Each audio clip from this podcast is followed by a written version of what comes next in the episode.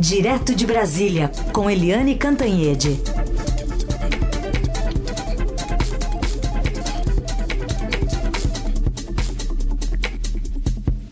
Oi, Eliane, bom dia. Bom dia, Manuel. Bom dia, Heisen. Bom dia, ouvintes. Bom dia, Eliane. Bom, começar com essa notícia sobre o Facebook, que vinha sendo muito cobrado, né, internacionalmente, inclusive, barrou uma rede que tem ligação direta aí com o, o centro do poder no Brasil, hein, Eliane? Pois é, antes tarde do que nunca, né? Porque essas redes estavam correndo solta, soltas aí no, na, no Facebook, no Instagram, enfim, é, houve pouco cuidado das redes sociais com esse tipo de ataques. Elas diziam que eram só plataformas, que não tinham nada a ver com conteúdo, mas assim fica muito simples, né? Lavar as mãos. E agora pressionadas, inclusive financeiramente, com boicotes das empresas, etc., as redes sociais estão acordando e fazendo o seu papel. Então, é muito importante isso. O, foram, foram atingidas aí é, redes importantíssimas e o, do ponto de vista político é, é importante dizer que Uh, essas redes chegam ao Palácio do Planalto. Primeiro, gabinetes de, é, do, do, deputado Eduardo Bolsonaro, gabinete do vereador Carlos Bolsonaro, gabinete de é, aliados do presidente da República. E, além disso, uma figura-chave nessa história toda, que é o Tércio Arnaud Tomás. O Tércio Arnaud Tomás, ele é responsável pelas redes sociais da Presidência da República. Ele tem gabinete no terceiro andar do Palácio do Planalto, onde ele vai todo dia, frequenta, sobe, desce elevador. Ou seja, ele é está dentro do coração do poder e isso leva a uma discussão, inclusive, é, mais objetiva, que é o seguinte: é, será que tem dinheiro público envolvido nessas redes de ataques, de fake news, etc? É preciso ver isso, porque é preciso ver se essas redes todas funcionavam na hora do expediente. É, dentro dos gabinetes do legislativo e do executivo, porque isso pode significar uso de dinheiro público. O fato é que está todo mundo muito de cabelo em pé, até porque toda essa ação do Facebook pode engrossar as investigações que já são feitas aqui dentro do Brasil.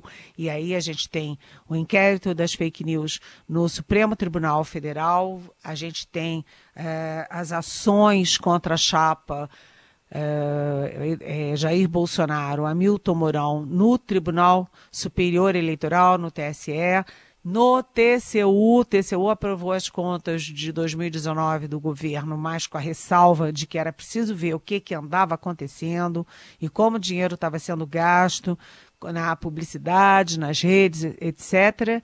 E também na CPMI. Você tem uma CPMI no Congresso Nacional que investiga é, fake news, esses ataques todos. Ou seja, essa decisão do Facebook, que não é exclusiva para o Brasil, tem um impacto muito direto dentro do Brasil e uma alerta de que não se pode destruir é, a biografia das pessoas, não se pode mentir. É, sobre as pessoas, não se pode atingir a honra das pessoas, assim tão facilmente, tão livremente. A coisa tá, o cerco está se fechando. Vamos acompanhar então. Esse negócio de saber o horário é importantíssimo aí, como destacou a Eliane, né? O, os reflexos de tudo isso aí para saber se tem dinheiro público em horário de trabalho dos funcionários. Ô Eliane, queria falar um pouco vo com você também, uma projeção. Hoje tem uma videoconferência, né? O vice-presidente Hamilton Mourão presidente do Banco Central, Roberto Campos Neto, tem, tentando explicar para investidores a política do governo Bolsonaro para o meio ambiente. Curioso de saber que política é essa. E a Wanda Marques, nosso ouvinte, está querendo saber também, aproveitar já para engatar a pergunta dela, por que, que o governo não usa os recursos doados pela Noruega para a Alemanha para combater crimes na floresta? Ela fala aqui em 33 milhões. Oi, Wanda. É, bom dia, bem-vinda. Essa é a pergunta que todos nós nos fazemos.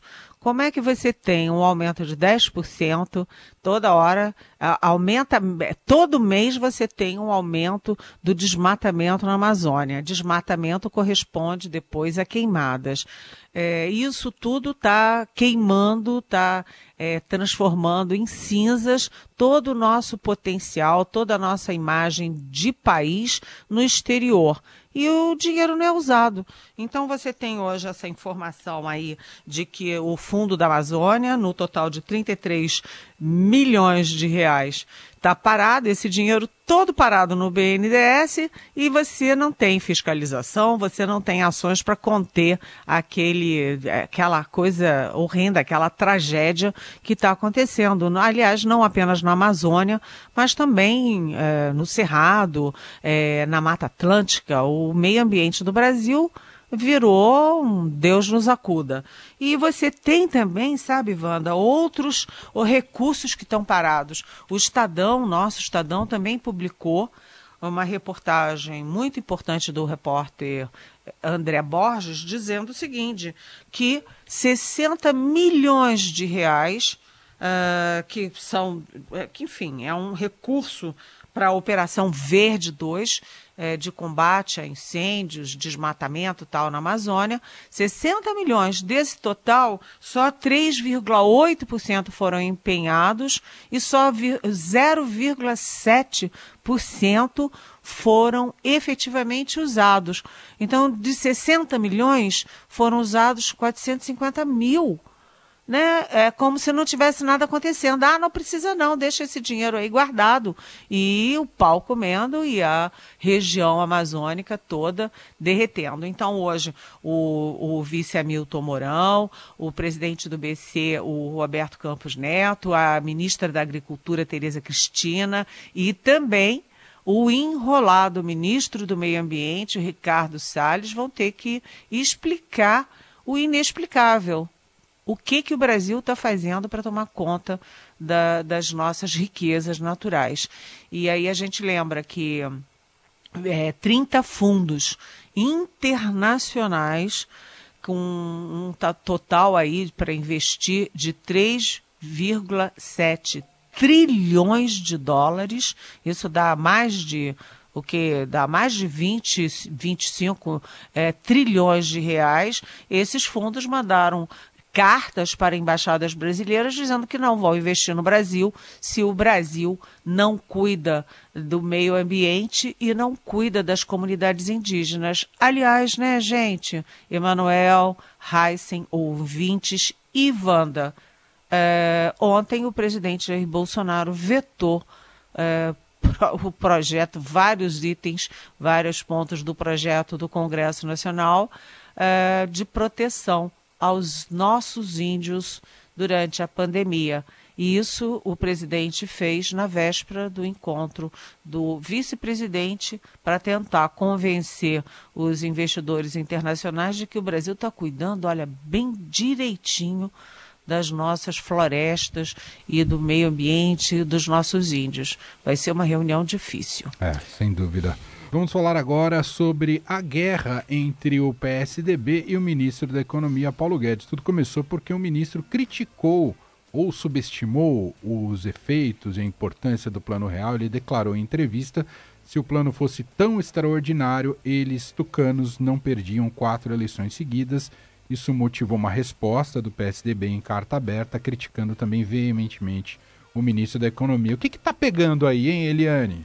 Olha, essa história tem um, é, é longa, né? porque o Paulo Guedes ele tem um ressentimento enorme do PSDB porque ele nunca foi aceito, ele nunca foi assimilado pelo núcleo duro dos economistas do PSDB. Aí eu lembro lá atrás, André Lara Rezende, Edmar Baixa, é, Pércio Arida, é, enfim, é, o próprio Gustavo Franco, esses economistas tucanos nunca assimilaram Paulo Guedes. Então, Paulo Guedes não perde a oportunidade de dar uma canelada no PSDB vive dando canelada no PSDB. E agora o PSDB declarou guerra ao ministro da Economia em uma carta duríssima assinada pelo presidente nacional do partido, Bruno Araújo.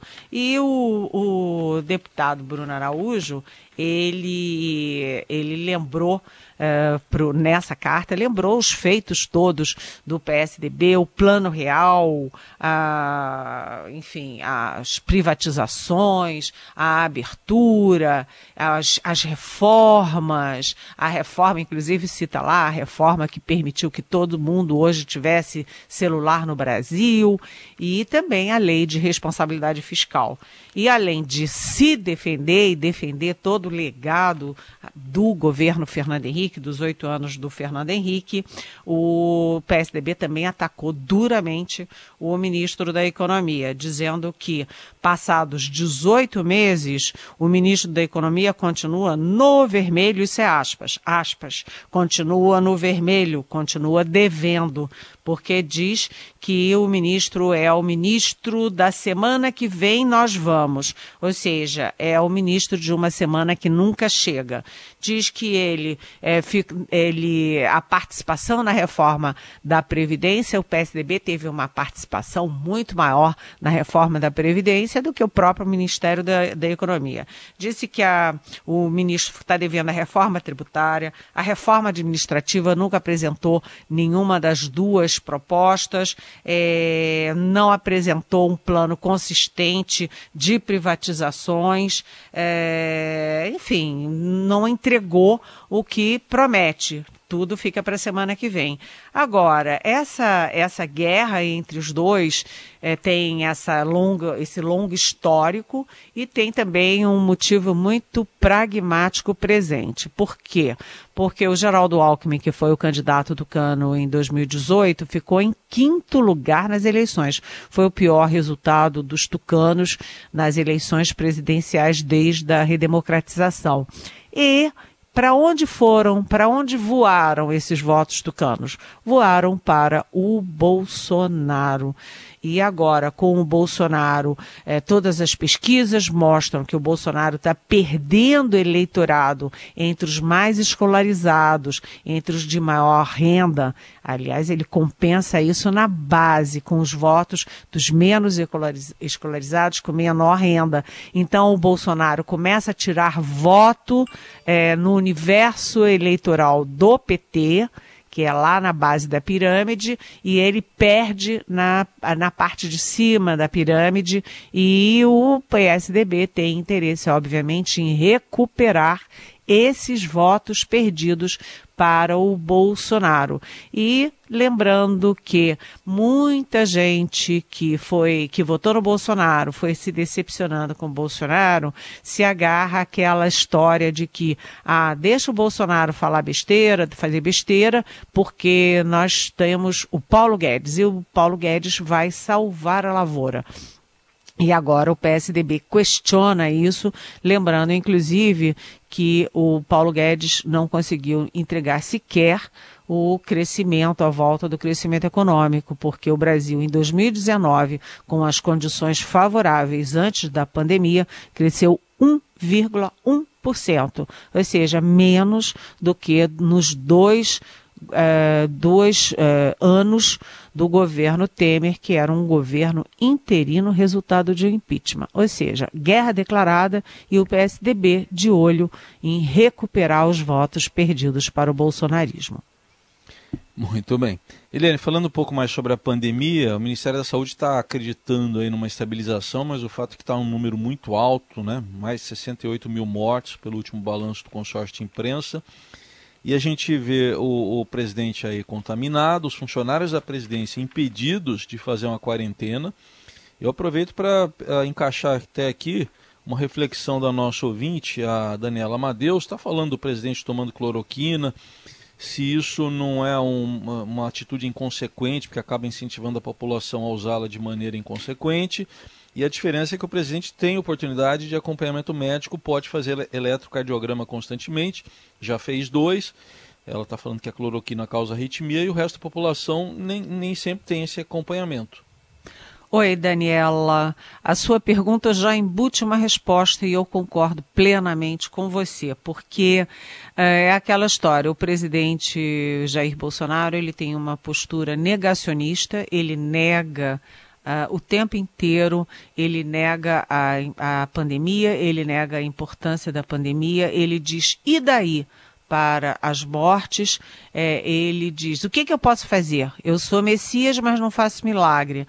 E agora ele cria uma situação é, gravíssima, porque ele induz as pessoas a usarem a cloroquina, que é um remédio que não tem eficácia no combate à Covid-19, como estudos internacionais de diferentes instituições, de diferentes países já disseram, e pior, tem efeitos colaterais que podem ser muito graves. Então, o presidente fica confortavelmente dentro de palácios, é, tomando a cloroquina e se submetendo duas vezes ao dia a exames para saber se ele está tendo efeito no coração, efeito na arritmia. Mas ele está estimulando milhões de pessoas a fazerem a mesma coisa e essas pessoas não terão condições de fazer esse monitoramento como o presidente faz. Além disso, o presidente também está fazendo a quarentena, está trabalhando à distância por videoconferência, mas os funcionários do Palácio do Planalto estão em pé de guerra porque é, eles tiveram contato direto com o presidente, que está contaminado, e não estão te, tendo direito de seguir as orientações da Organização Mundial de Saúde e do próprio Ministério de Saúde do Brasil, que é o seguinte: você teve contato com uma pessoa contaminada, mais de 15 minutos, em menos de um metro de distância, você tem que se isolar. Para quê? Para você se preservar fazer o seu exame e não continuar é, mantendo a cadeia de contaminação, ou seja, você tem que se isolar para não isolar os outros. E no Palácio do Planalto está assim os chefões, né, a Casa Grande, os ministros, os generais, as pessoas importantes, todas que tiveram contato com o presidente, estão se cuidando, estão fazendo exame, estão se protegendo. E a raia miúda ali, é, motorista, garçom, copeiro, é, secretária, assessor, todo mundo obrigado a trabalhar como se tivessem dentro da maior normalidade. Nem o Brasil está numa, na maior normalidade, chegando a 70 mil mortos, nem o Palácio do Planalto está na maior normalidade com o presidente da República contaminado. Vamos combinar, não é, Daniela? Muito bem. Tá aí, Helene Cantanhede, a gente agradece aos ouvintes que mandaram perguntas também, podem continuar mandando, amanhã tem mais participação de Helene Cantanhede, fechando a semana direto de Brasília. Obrigado, até amanhã. Até amanhã. E amanhã tem reunião também do presidente. É, hoje foi com investidores estrangeiros, amanhã é com grandes empresários e banqueiros brasileiros para discutir meio ambiente e cuidado com as nossas comunidades indígenas. Até amanhã. Beijão.